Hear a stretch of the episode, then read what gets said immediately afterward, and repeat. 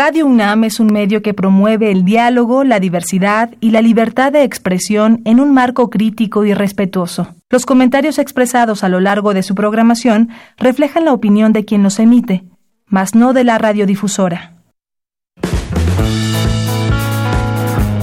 Más salud.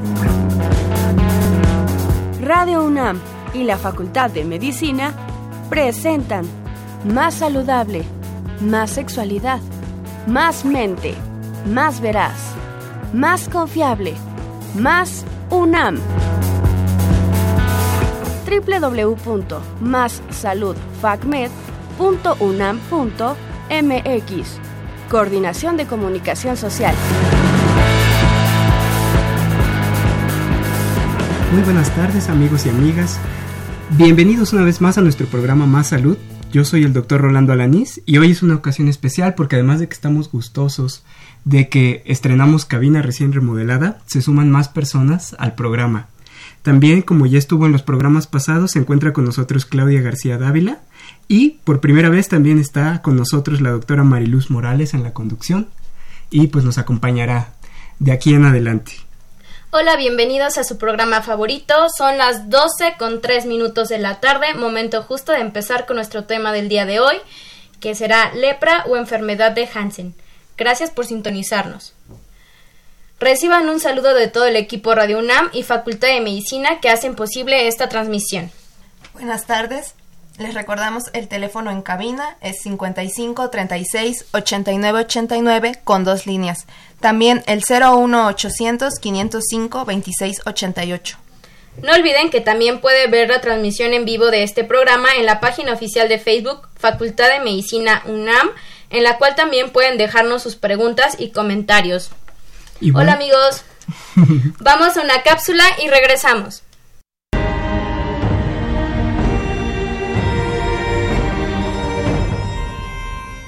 La lepra es una enfermedad antigua, descrita ya en la literatura de las civilizaciones de la antigüedad. A lo largo de la historia, los enfermos con lepra se han visto condenados al ostracismo por sus comunidades y familias. Según la Organización Mundial de la Salud, OMS, el primer avance importante en el tratamiento se realizó en los años 40 con la dapsona. En los años 60 se conocieron la rifampicina y clofazimina y juntas se añadieron a lo que hoy conocemos como tratamiento multimedicamentoso, TMM. La OMS proporciona el tratamiento multimedicamentoso gratuitamente a todos los enfermos de lepra.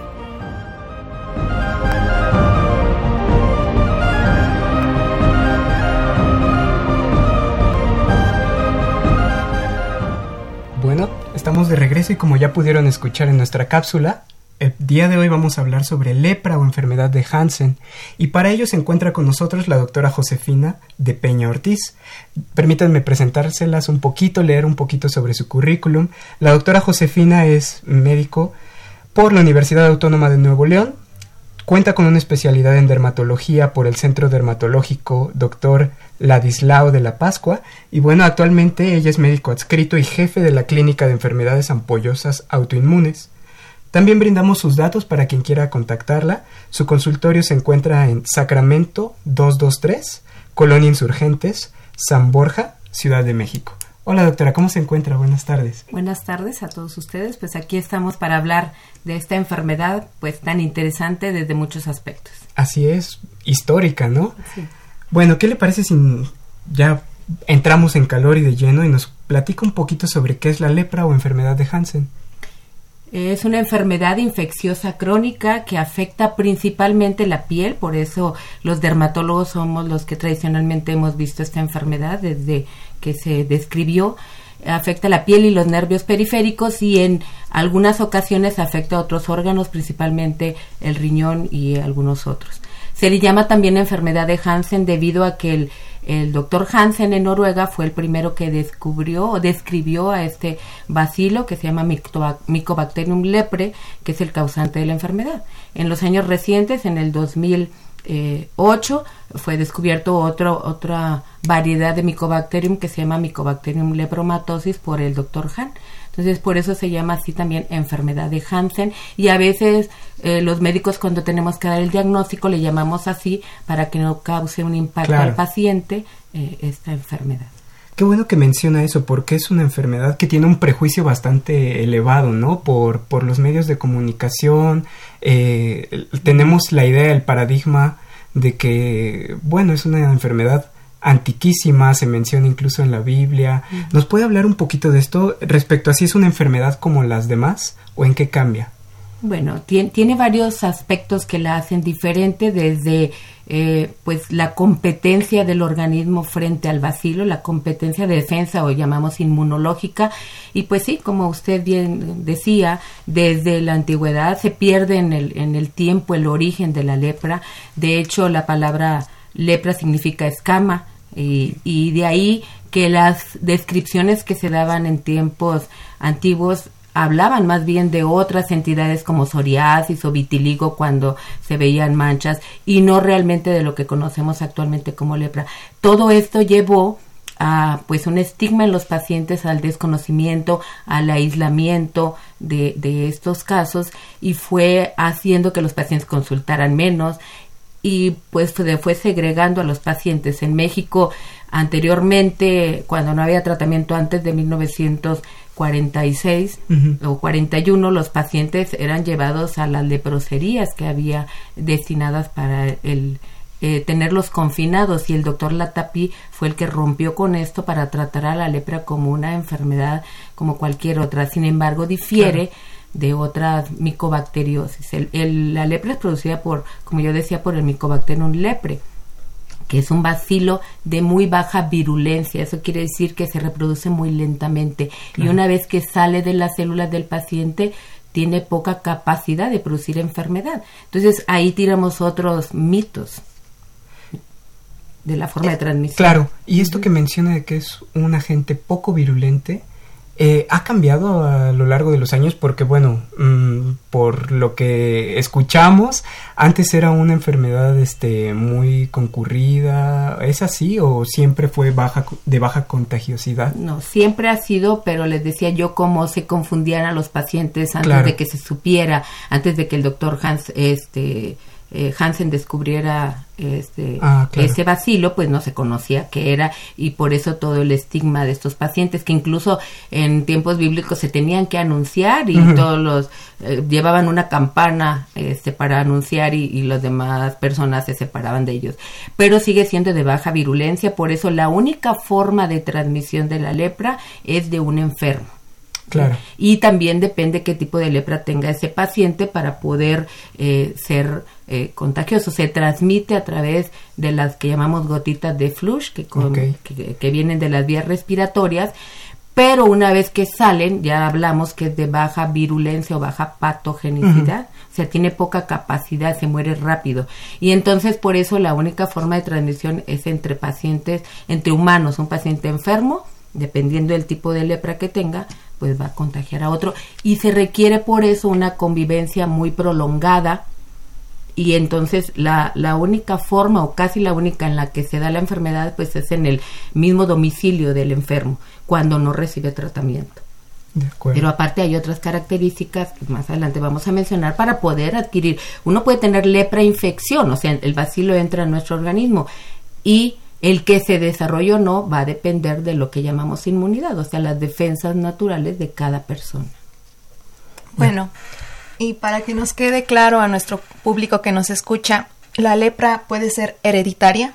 No, la lepra no es heredada. Les decía, lo que se necesita es primero una convivencia, un enfermo, que haya un enfermo primero, generalmente del tipo que llamamos lepromatos. Posteriormente, para que expela bacilos. Posteriormente es una convivencia prolongada e íntima, como se da en el, en el seno familiar, y también la competencia del organismo, lo que llamamos competencia inmunológica o capacidad de defensa del organismo frente a la invasión del Mycobacterium lepre, porque a muchos de nosotros puede entrar el Mycobacterium y solo tenemos lepra infección, pero no lepra enfermedad. Entonces se requieren esos factores para tener una competencia o no y desarrollar o no una enfermedad. O a veces podemos desarrollar el tipo hasta cierto punto llamado benigno. Los tipos principales de lepra son lepromatoso, que ahí hay un lepromatoso nodular y lepromatoso difuso.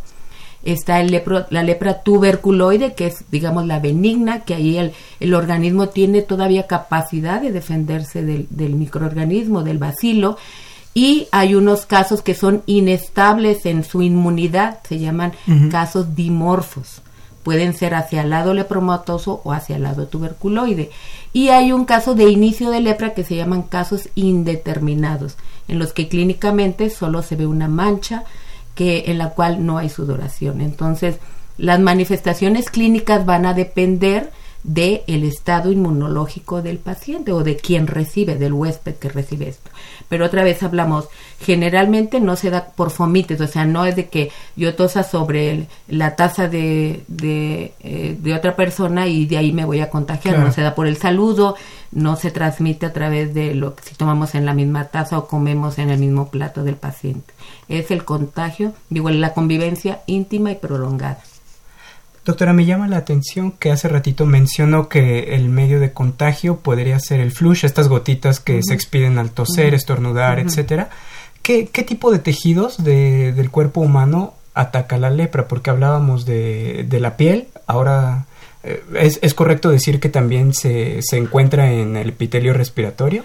Sí, bueno, ahí están los bacilos, se concentran generalmente en las zonas distales como es la nariz, lóbulos de la oreja. De hecho, ahí cuando hacemos diagnóstico, pues de ahí tomamos muestras para poder ver, observar al bacilo. Entonces, está ahí, de hecho, algunos de los síntomas principales o de principio de la lepra son una rinitis, el cual el paciente siente la nariz tapada, y esos son uno de los principales síntomas de inicio. Otro síntoma de inicio puede ser la presencia de los casos indeterminados, que es una mancha de color hipocrómica, o sea, con menos color, como blanca, donde no hay sudoración, donde no hay sensibilidad y donde puede no haber vello. Esto se ve muy frecuente luego en los niños o en las personas jóvenes y generalmente está localizado en los glúteos, en la espalda o en el abdomen.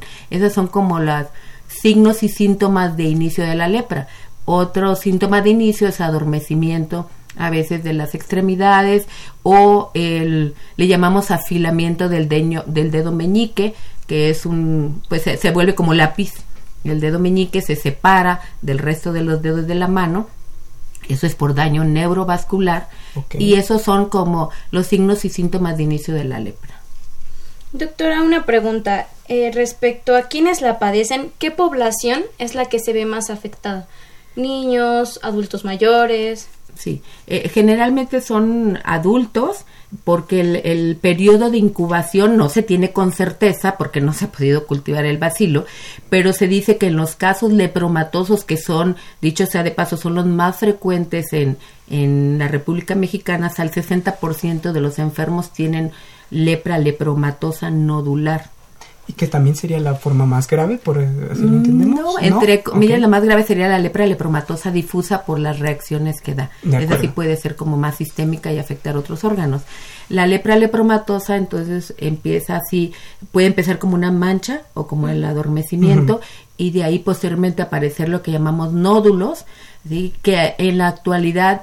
Eh, dependiendo de las condiciones de mejoría de la inmunidad que tienen que ver con el hacinamiento, la nutrición del paciente, y pues el, el ambiente en el que desarrolla el paciente, pues vemos que en algunas zonas ha mejorado la inmunidad y los pacientes ya no tienen llenos de la, superficie corporal del nódulo, no es como antes que decían todos los que tienen así como bolitas en el cuerpo son lepromatosos, ahora vemos otro tipo de lepromatosos, también eso se debe al tratamiento que se ha instituido y entonces a veces los pacientes se infectan con bacilos que ya eh, son como resistentes o ya no responden igual. Entonces si ha cambiado la inmunidad de la lepra y ya no vemos esos casos eh, de los años 40, 50 o de antes en los cuales estaba lleno de nódulos el paciente. Ahora vemos como otras formas de, lepra. Entonces, generalmente personas entre 30 y 50 años, sí hay lepra en los niños, pero generalmente es la forma que llamamos tuberculoide, donde todavía el organismo tiene la capacidad de responder.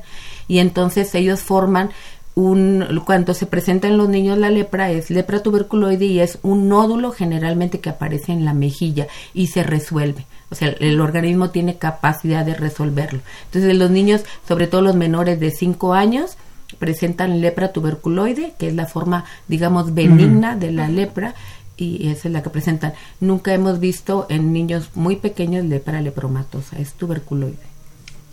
Nos comentaba que no hay un tiempo exacto de incubación, pero ¿existe algún aproximado? Sí, en lepra lepromatosa más o en las variedades de lepra lepromatosa más o menos entre 5 o 6 años y en el caso de lepra tuberculoide es más corto, como 9 meses. Por eso los pequeñitos pueden tener, pero no se transmite por placenta, no es congénita, y este esos son los casos que vemos en niños y también la lepra tuberculoide afecta mucho a los extremos de la vida niños o ancianos y la lepra lepromatosa en adultos jóvenes o niños ya de más edad o adolescentes Ok, perfecto. Nos comentaba que el contagio realmente se da en casa, ¿no? Cuando uno convive mucho tiempo o por periodos prolongados con, con la persona que tenga este lepra. En estos casos, por ejemplo, nos mencionaba cuando no reciben tratamiento. Si el paciente está tratado, hace menos probable que contagie a sus familiares. Claro, por eso es muy importante detectar los casos que muchos médicos eh, eh sobre todo los médicos de primer contacto, conozcan las manifestaciones de la lepra y eso lo hacemos a través de eh, pláticas educativas hacia los médicos de servicio social o hacia otros médicos generales para que conozcan la enfermedad, para que conozcan los primeros síntomas y así poder establecer un tratamiento. Como ya decían en la cápsula, la OMS desde 1992 que empezó lo que se llama poliquimioterapia, eh, pues dona el tratamiento y lo importante es hacer el diagnóstico y que el paciente tome el tratamiento para que no sea infectante hacia su,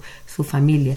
Se habla de otros factores, por ejemplo, gente que convive en comunidades muy cerradas de alta de alta incidencia, por ejemplo en Sinaloa, que aunque no tenga familiares directos, pues el convivir en una comunidad muy pequeña también lo hace susceptible a, enfermarse, pero la fuente es otro paciente enfermo, no hay de otra forma de contagiarse. ¿Cuáles serían los primeros síntomas que veríamos en una persona que padezca Ajá, eh, sí, les decía yo que eh, generalmente son manifestaciones dermatológicas, por eso es el, caso indeterminado que es como empiezan algunos. A veces el paciente no se da cuenta, es una manchita de color eh, blanco, ¿sí? en la cual el paciente no tiene sensibilidad, no crece el vellito y no suda esa zona. Lo que pasa es que a veces está en los glúteos en los niños o está en la espalda y el paciente no se da cuenta. Otra forma de inicio es adormecimiento de manos y pies, pero pues muchas enfermedades, un paciente diabético puede tener adormecimiento de manos y pies. La otra son la, lo que les llamaba de la rinitis, o sea, los pacientes sienten la nariz tapada, tienen una mucosidad cero sanguinolenta, pero crónica. ¿Sí?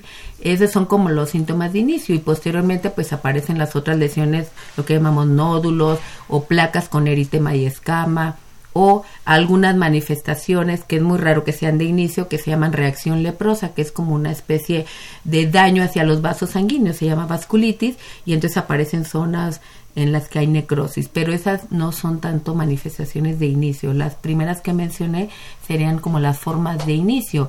Y ahí ante cualquier cosa que el médico cuando está capacitado pues ya puede enviarlo al dermatólogo que es el que debe de hacer el el diagnóstico y ya después, dependiendo del tipo de lepra y de las manifestaciones, pueden intervenir el oftalmólogo, el otorrino o medicina interna si tiene alguna otra enfermedad que pueda incidir en la en el, la evolución de esta de la lepra. Hablaba, doctora, de que también se acompaña de cierta afección a los nervios, supongo por la desensibilización de la área cutánea afectada.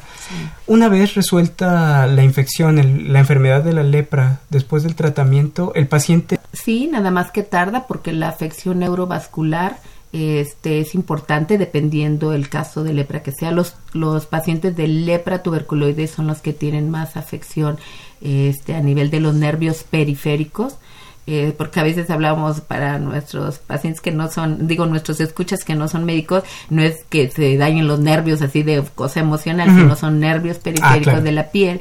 Y la afección este, generalmente empieza en un nervio que llamamos cubital, por eso también uno de los primeros síntomas sería como adelgazamiento del dedo meñique.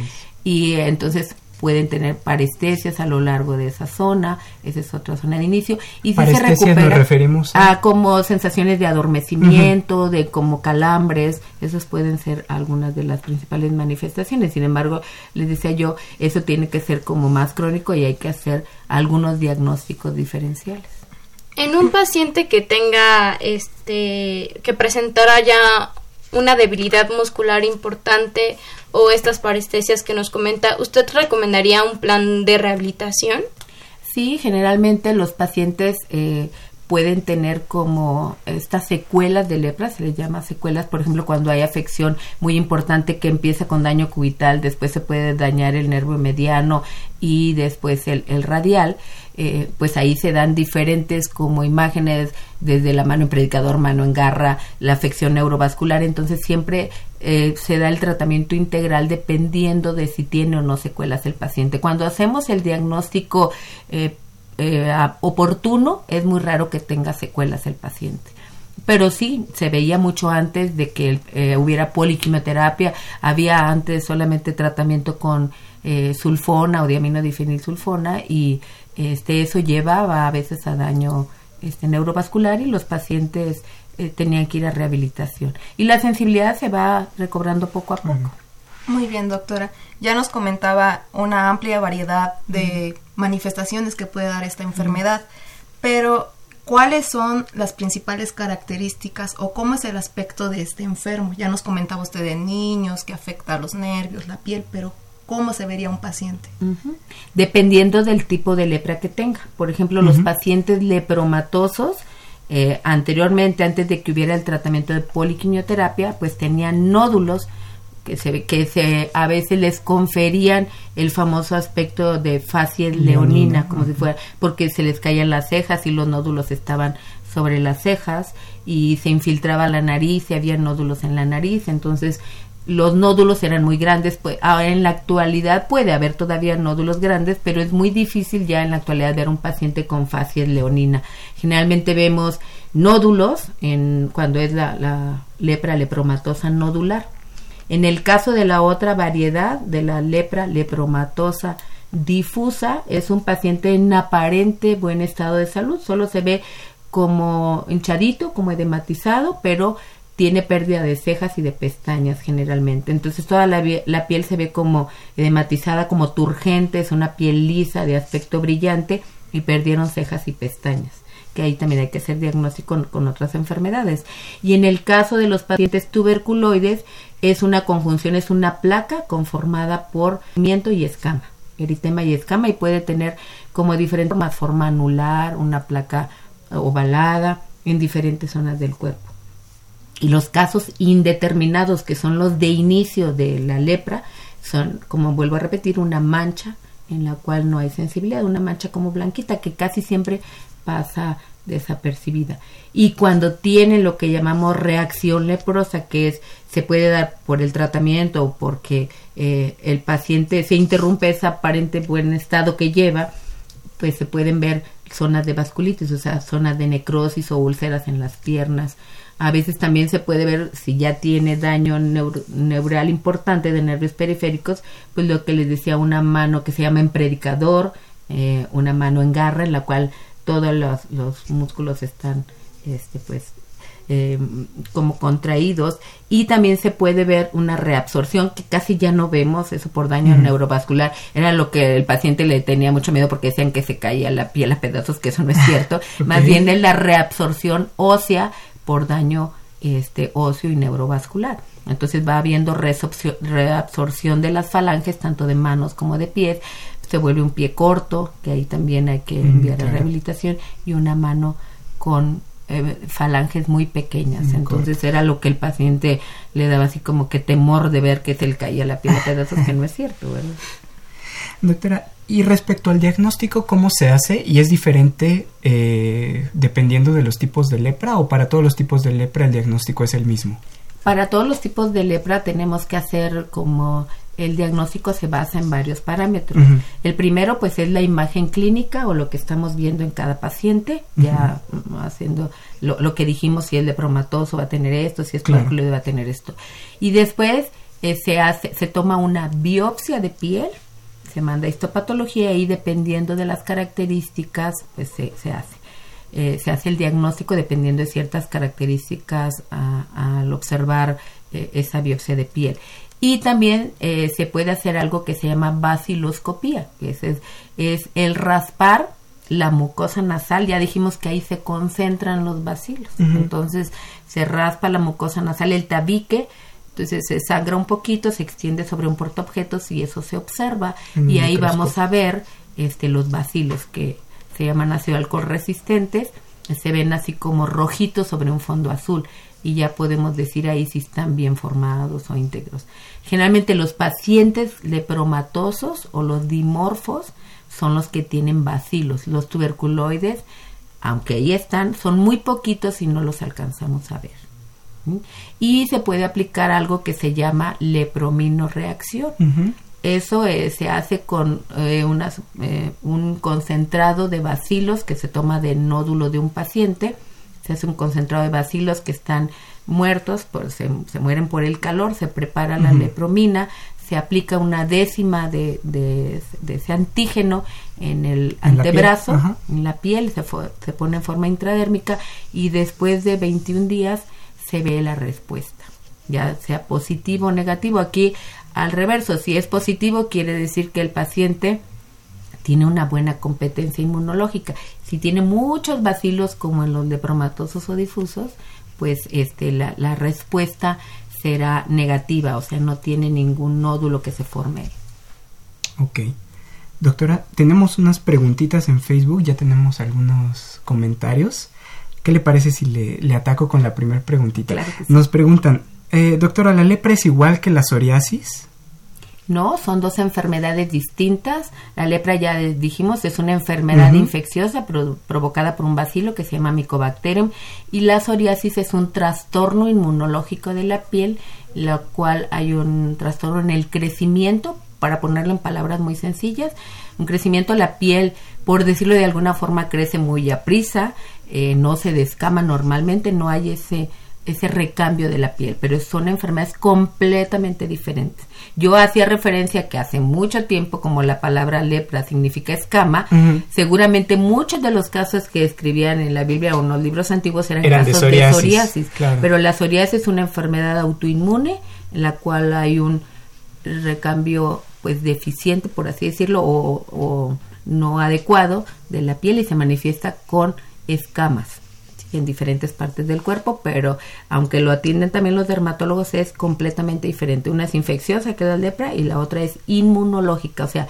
hay un problema ahí con la con la inmunología, con las defensas, pero en un trastorno de piel nada más, del recambio. No hay un agente infeccioso en la psoriasis. De acuerdo. Doctora, también me llama la atención que para el diagnóstico se haga la biopsia. ¿Para todos los tipos de lepra es necesario hacer una biopsia? Pues a veces no, si, si lo está viendo un dermatólogo que, eh, bueno, para, por ejemplo, los casos de inicio, eh, que está una manchita blanca, pues podemos hacerlo si sospechas otra cosa, pero como hay muchos diagnósticos diferenciales dependiendo lo adecuado para poder tener un buen diagnóstico, sí, porque, por ejemplo, los nódulos de la lepra lepromatosa se pueden confundir con linfomas de la piel, linfomas como un tipo de cáncer de piel, mm, se pueden confundir con otra enfermedad que hay mucho en el sur del país, que es la leishmaniasis. Entonces, a veces sí, si no tenemos un buen entrenamiento o para poder hacer un diagnóstico adecuado en todos los casos, se hace, se ve la historia clínica, se ve el, aspecto clínico del paciente, se hace la baciloscopía, o sea, la toma de la nariz y del lóbulo de la oreja, y se toma una biopsia. Hay ocasiones en que ya no se pone la reacción porque ya tenemos poco, poco antígeno, pero esos tres parámetros se deben de hacer en todos los casos para tener un diagnóstico preciso. Y además supongo que la lepromina cutánea ya no se hace tanto porque tarda tarda bastante, ¿no? días, pero pues mientras está el resultado y todo eso, pero ya no tenemos tanto antígeno eh, aún en instituciones y este entonces se hace la vaciloscopía, la biopsia y el aspecto clínico del paciente para poder emitir un diagnóstico correcto. Perfecto, doctora. Pues estamos llegando más o menos a la mitad de nuestro programa y vamos a mandar a una, a una pausa. no sin antes comentarles, este, pues otra vez es un programa en vivo y nos gustaría mucho que nos llamaran, nos hagan saber sus preguntas, sus dudas y que nos ayuden a dirigir la plática con la doctora. Los teléfonos en cabina, se los repetimos, son el 55 36 89 89 con dos líneas y el 01 800 505 26 88. Igualmente por Facebook Live, la transmisión en vivo, estaremos atentos. Vamos a una pausa y regresamos.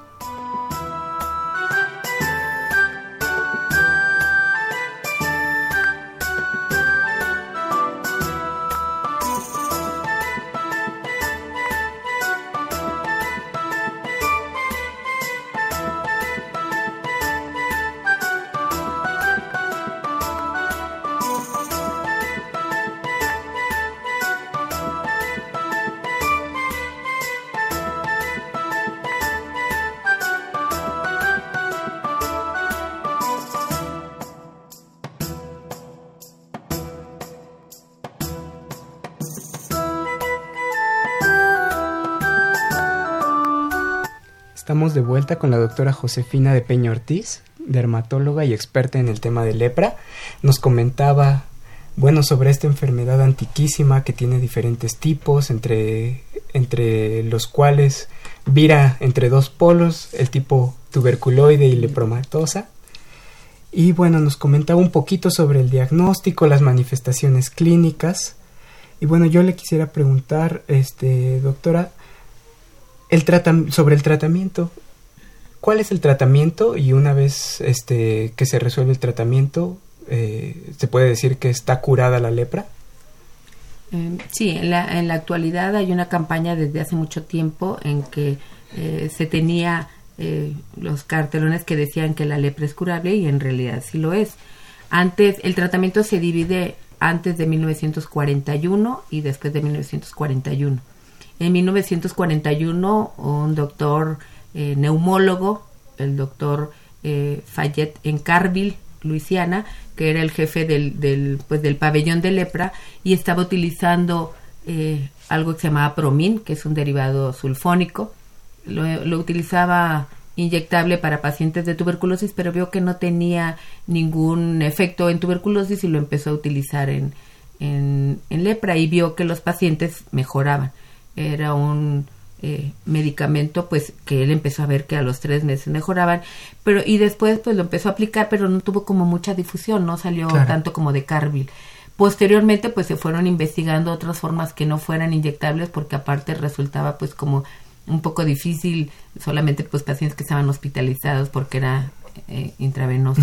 Posteriormente se fueron investigando otros derivados sulfónicos y en 1946 aquí en México el doctor Fernando Latapí en el Centro Dermatológico Pasco usó por primera vez el promil y posteriormente los derivados sulfónicos. Ya después del, del 41 pues se vio otra época y también cabe decir y haciendo un poco de historia que antes del 41 la forma en que trataban a los pacientes pues era con una infinidad de plantas.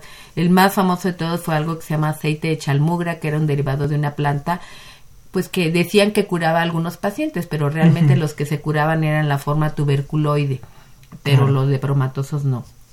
Y eso se daba mucho en, en el leprosario, les decía yo que estaba en ese entonces, que era el leprosario de Soquiapan, que actualmente es el Hospital General de Ixtapaluca. Entonces ahí estaban los pacientes. Y ya después del 46, pues vean, ya empezó la etapa sulfónica que le llaman con el promin y después con otros derivados hasta llegar a la diaminodifenilsulfona, que fue la primera que se empezó a indicar para los pacientes y se veía que mejoraban como a los tres meses ya ya tenían, se habían aplanado los nódulos en el caso de los lepromatosos y las placas en el caso de los tuberculoides se habían mejorado mucho. Posteriormente, en 1992, en los años 90, empezó lo que llamamos poliquimioterapia, que es lo que mencionaban con sulfona, rifampicina y clofazimina. Pero antes de la poliquimioterapia empezaron a ver que había casos de resistencia a la diaminodifenilsulfona y porque solamente es eh, bacteriostática, no es bactericida, o sea, solo inhibe al bacilo y aparte tardaba mucho como en mejorar. Y entonces empezaron a agregar rifampicina al tratamiento que es bactericida.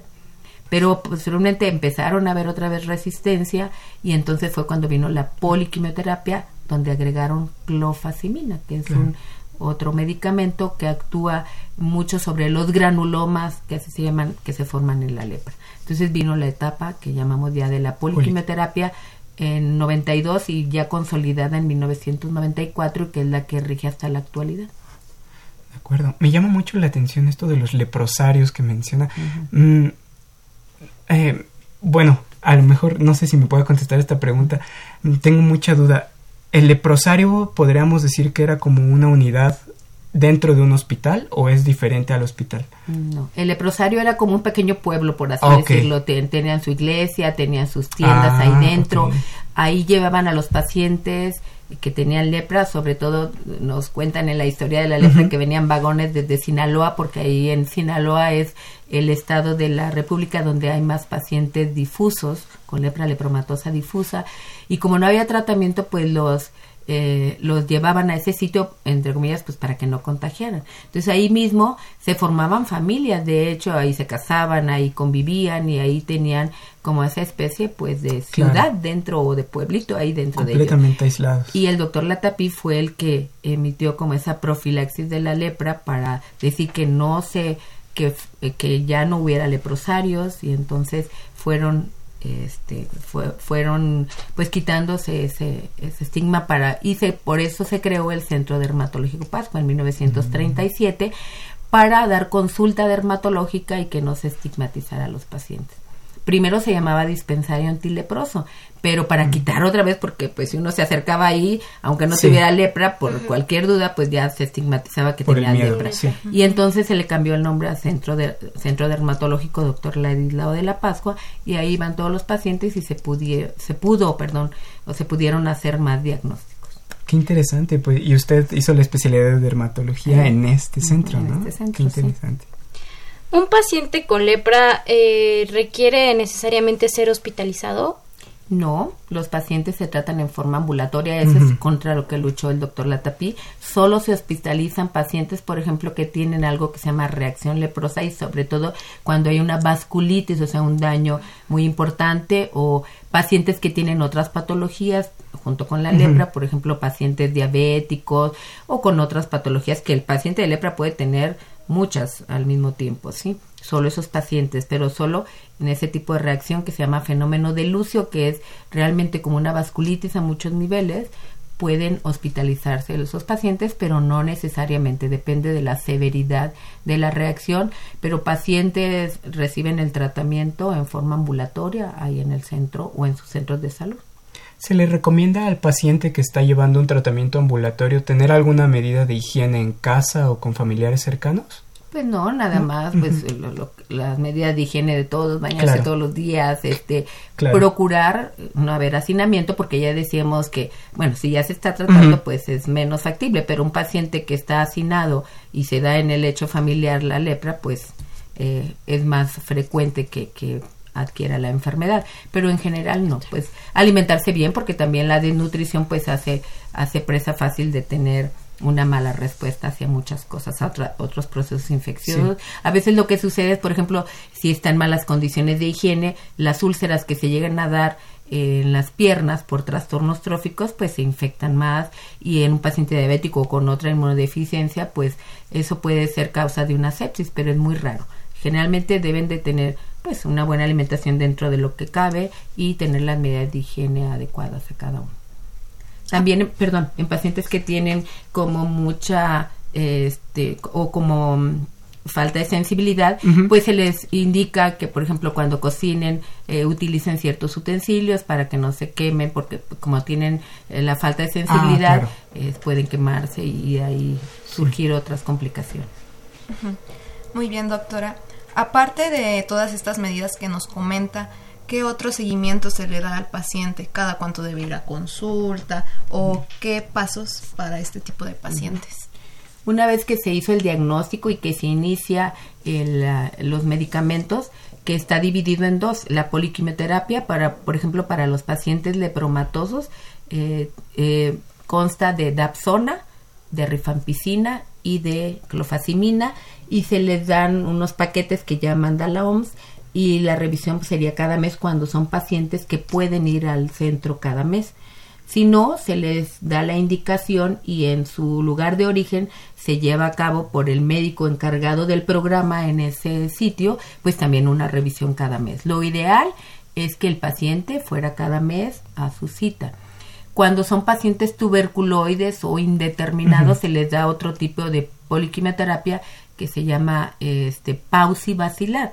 A ellos solamente se les da seis meses de tratamiento o un año dependiendo y a los lepromatosos o a los difusos se les dan dos años de tratamiento.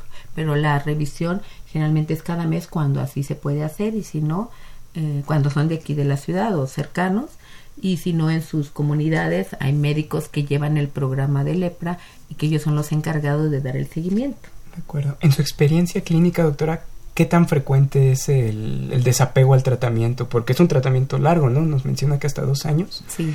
Eh, en general, como el paciente ve que se cura, pues sí, cuando menos un año lo lleva a cabo. pero ahora, eh, como va, el, eh, un, factor que ha influido es que el, medicamento se les proporciona sin costo. Aún así, como todo, el apego a veces llega a ser del 50, 60%, a pesar de que tengan el medicamento. Antes que el paciente lo tenía que comprar o que solamente teníamos sulfona y tenía que comprar la rifampicina, pues se apegaban menos. Pero en general se apega el paciente porque ve la mejoría. Sin embargo, a veces pues tenemos, cuando son pacientes de, del interior de la República, pues un poquito el, desabasto que tarda en llegar el medicamento, pero en general eh, pugnamos para que el paciente tome y tome tome el medicamento y tome conciencia de que lo debe de tomar y que también el médico encargado del programa en las comunidades alejadas eh, vaya a, a, verificar que el paciente o lo invite a ir en forma frecuente al centro de salud para que vea que está cumpliendo con el tratamiento. Se supone que la, eh, una parte de ese tratamiento es debe ser tomado delante del médico, pero pues no siempre se puede cumplir así. Doctora, hablando de las complicaciones, ¿será posible que nos mencione eh, las que llamamos reacciones leprosas? Eh, las reacciones leprosas se dividen en dos una que se llama el tipo 1, que se llaman reacciones de reversa, cuando el paciente eh, aparentemente mejora su estado de defensas o su estado de inmunidad y de repente parece que todo va bien y con el tratamiento de pronto empieza a tener lesiones eh, como más infiltradas, o sea, más, más, más edematosas, digamos. Y entonces parece, dice, oiga, si yo iba bien y por qué me enfermé ahora. Eso se llama reacción de reversa y eso quiere decir una mejoría de su inmunidad celular. Okay. Eso es la única eh, ocasión en que tratamos con esteroides esos tipos de ah, Tenemos que dar un esteroide también para prevenir daño neural porque a veces los nervios periféricos se inflaman más. Eso se da casi siempre en los pacientes que tienen lepra tuberculoide. Pero hay otra que se llama reacción de degradación, en la cual, como su nombre dice, pues el paciente degrada su inmunidad y va hacia el lado como lepromatoso. Se va más en los, en los pacientes que tienen esa lepra que llamamos dimorfa, que son casos como inestables. Y hay otras más frecuentes que se llaman reacción tipo 2, en las cuales hay algunas entidades que se llaman eritema polimorfo o el eritema necrosante, que les decía que es una vasculitis. Entonces, esas dos son las complicaciones. Ya complicaciones a largo plazo, pues puede haber amiloidosis renal, este puede tener daño ocular, una parálisis ahí de, este, mm, y dañarse el ojo, pero eso se veía ya hace tiempo en pacientes que no hacían el tratamiento o cuando no había poliquimioterapia. Y pues las complicaciones que ya hablábamos de que requieren rehabilitación como el daño a los nervios periféricos y a veces por por esas úlceras puede haber osteomielitis, puede haber otras otras causas. Claro, también tenemos este otra respuesta en Facebook de Víctor Manuel Serrano Rodríguez. No es la primera vez que nos hace comentarios Víctor Manuel. Nos da mucho gusto que sea constante escuchándonos. Le mandamos un saludo. Y bueno, él nos habla, este, nos comenta otra vez sobre el fenómeno de Lucio, la leproreacción necrotizante descrito por el doctor Rafael Lucio Nájera y el doctor Alvarado en 1852. Y bueno, pone una carita feliz de que le da mucho gusto. Este, supongo que está interesado en ese tema. ¿Cree que nos pudiera hablar un poquito más sobre esta reacción de Lucio? ¿Qué tan frecuente la ha visto usted en su experiencia? Pues el, el, el fenómeno de Lucio es una vasculitis, ¿sí?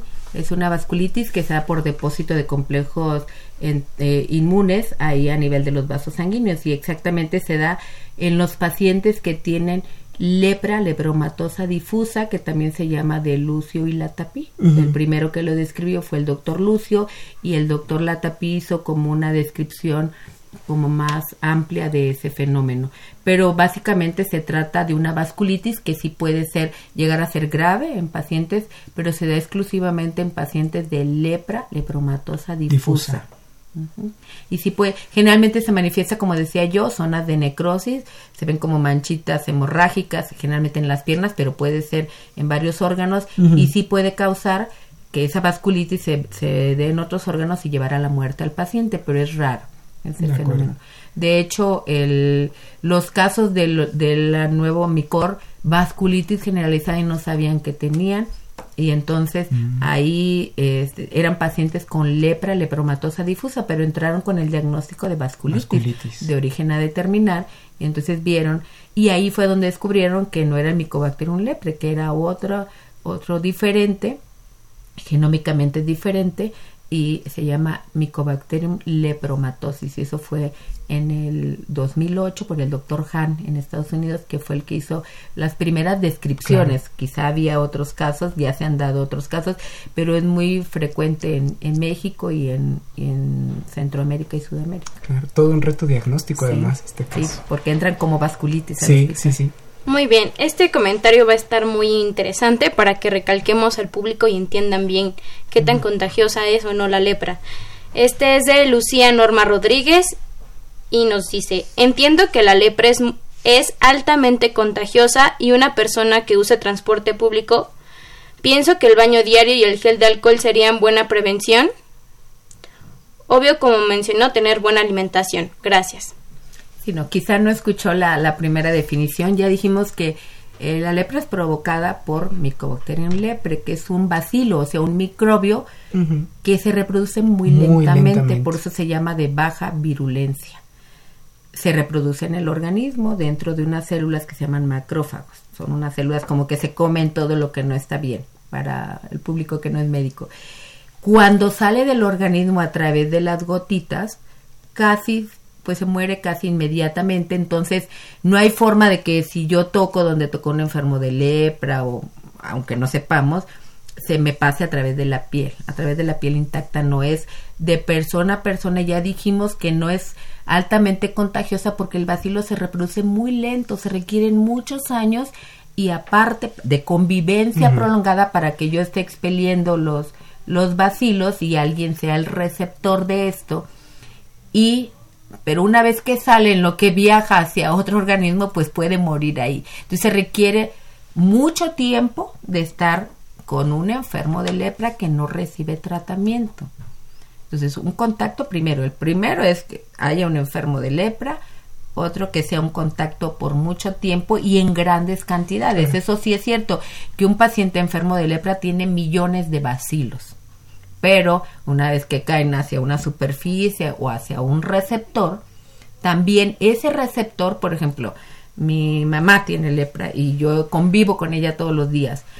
Primero necesito que mi organismo, primero mi mamá sin tratamiento, convivir prolongadamente y que esté expeliendo bacilos. Otro, que mi organismo no tenga esa capacidad, lo que llamamos inmunidad, de defenderse. ¿Sí? O sea, de defenderse contra ese vacilo. Eso ya lo tiene cada persona como marcado. O sea, cada quien tiene o no esa capacidad de que su organismo se defienda del vacilo, porque puede entrar a mi cuerpo, pero ya decíamos, solo se adquiere lepra infección, o sea, ¿sí? así esté, que mi mamá no esté en tratamiento. Entonces, aunque es una enfermedad infecciosa, es la menos transmisible de las enfermedades transmisibles, como decía el doctor Latapí. Entonces, ese es un concepto erróneo el de, de esta radio escucha o no sé si nos está viendo por Facebook. Entonces, se requiere todo eso. Un enfermo, por eso no se puede nada más por saludar o tocar un tubo, claro. Ahí se pueden transmitir otras enfermedades, pero no lepra. Se requiere contacto prolongado, repitiendo, perdón que sea repetitiva, pero está, bien. está bien que, ah, que, nos quede claro. Un enfermo que expela vacilos, a lo mejor no sabemos, a lo mejor estoy en esta habitación con alguien que tiene, pero necesito un contacto prolongado. Ya dijimos que el tiempo de incubación, o sea, de que yo recibo el vacilo y si no tiene esa capacidad del cuerpo de eliminarlo, entonces requieren como cinco años de que yo esté en contacto con alguien que expela bacilos para poder desarrollar la enfermedad, porque mi organismo no es competente para eliminar el bacilo. Como no podemos saberlo, ¿sí? yo puedo estar en el seno familiar y no saber si tengo competencia o no antes de enfermarme, lo ideal es hacer el diagnóstico de ese paciente que está enfermo y que él tome el tratamiento. Entonces, no se transmite de esa forma, acuérdense, no es heredada, no se transmite por la placenta, o sea, no pueden nacer un niño con lepra, no se transmite solo por tocar en el camión o saludar, a, aunque tú supieras que hay un enfermo de lepra, no se, eh, no se transmite solo por saludarlo, incluso aunque nos estornudara, si somos competentes, pues no vamos a tener, pero tendríamos que convivir con ese enfermo que nos estuviera como estornudando o al hablar expeliera las gotitas de saliva, para podernos contagiar, pero por un tiempo mínimo, pues cinco años, que es lo que tarda en generarse la, la, respuesta. De acuerdo. Y llegando a este punto, ¿nos podría hablar sobre una manera para prevenir esta enfermedad? ¿Existe una manera de prevenirla? Pues la única forma es hacer un diagnóstico, los médicos que estén capacitados para poder sospechar que un enfermo tiene lepra y darle el tratamiento. Esa es la única forma. No hay, Acuérdense que es la menos transmisible de las enfermedades transmisibles, de las enfermedades infecciosas, por todo eso que ya dijimos, por esas características del bacilo. Entonces es más bien eh, los dermatólogos, que somos los médicos que vemos estos enfermos, este, recibir a los pacientes que nos hagan favor de enviar a alguien que sospeche y como pues educación médica continua, que los médicos este, tomen esos cursos de lepra, porque mm. mucha gente todavía, como decíamos, es una enfermedad con muchos prejuicios y desconocimiento. ¿sí? A, muchos no les gusta la dermatología y menos la lepra, entonces, eh, pues aunque vayan a los cursos así como que, ¿qué lepra? Eso ya ni hay, yo sé que ya casi no, existe. Entonces, eh, poner, este, tomar esos cursos y saber o sospecharlo al menos y enviarlo al, al dermatólogo y esa va a ser la mejor forma, porque al hacer el diagnóstico el paciente toma el tratamiento y ya no es eh, ya no ya no expele vacilo. Por ejemplo, aquí si voy al doctor pensando, escuchando después esta plática que tenga lepra, supongamos, voy con un doctor y él dice que tenga probablemente lepra. ¿Cuál es el paso a seguir? ¿Tengo que ir con un especialista o con una única opinión? No, tienes que ir con el dermatólogo.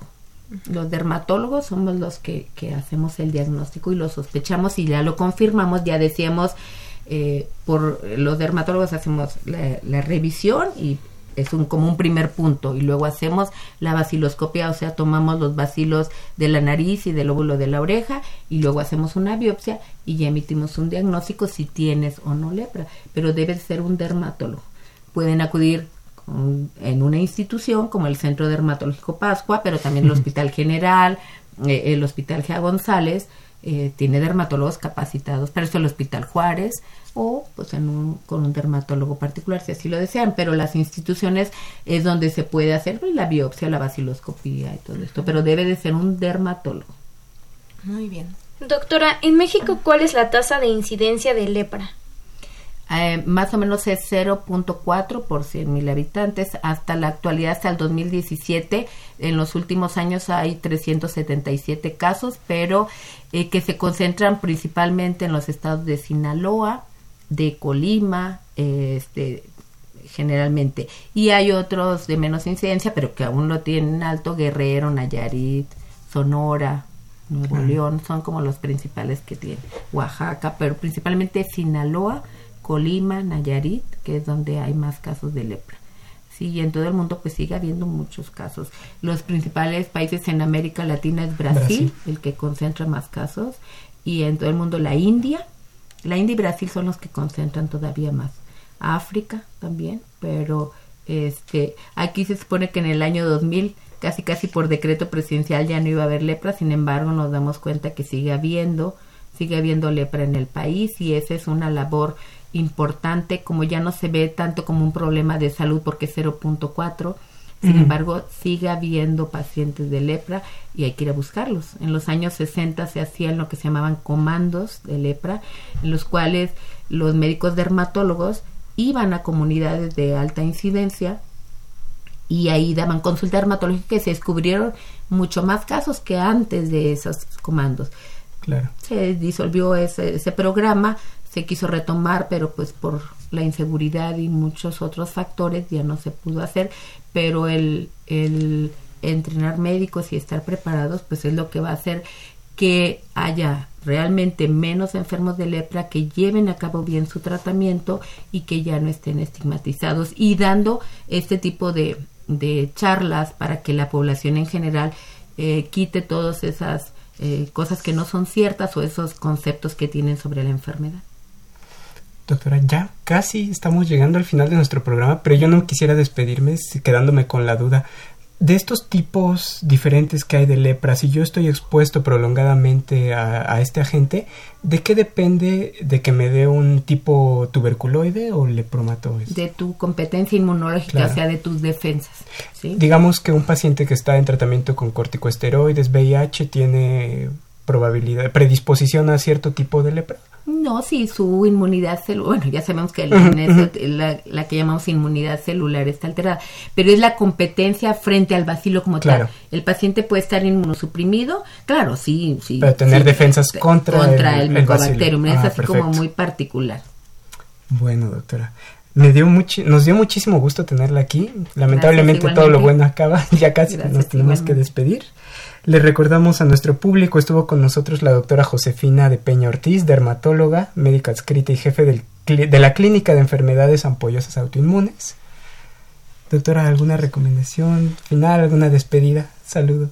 Pues nada más, este, que si, si alguno de los médicos ve un paciente en el que sospecha, pues enviarlo eh, a los al centro dermatológico o otro donde haya dermatólogos y a la población en general pues ya ya hablamos ampliamente de eso que cómo se transmite y que no es solamente por salud y quitar pues esos estigmas y si algún paciente tiene todavía duda pues consultar a un dermatólogo que sería el, el, especialista que pudiera hacer el diagnóstico y dar Muchas gracias, doctora. Agradecemos muchísimo su participación y gracias por ilustrarnos y cambiarnos el paradigma sobre esta enfermedad.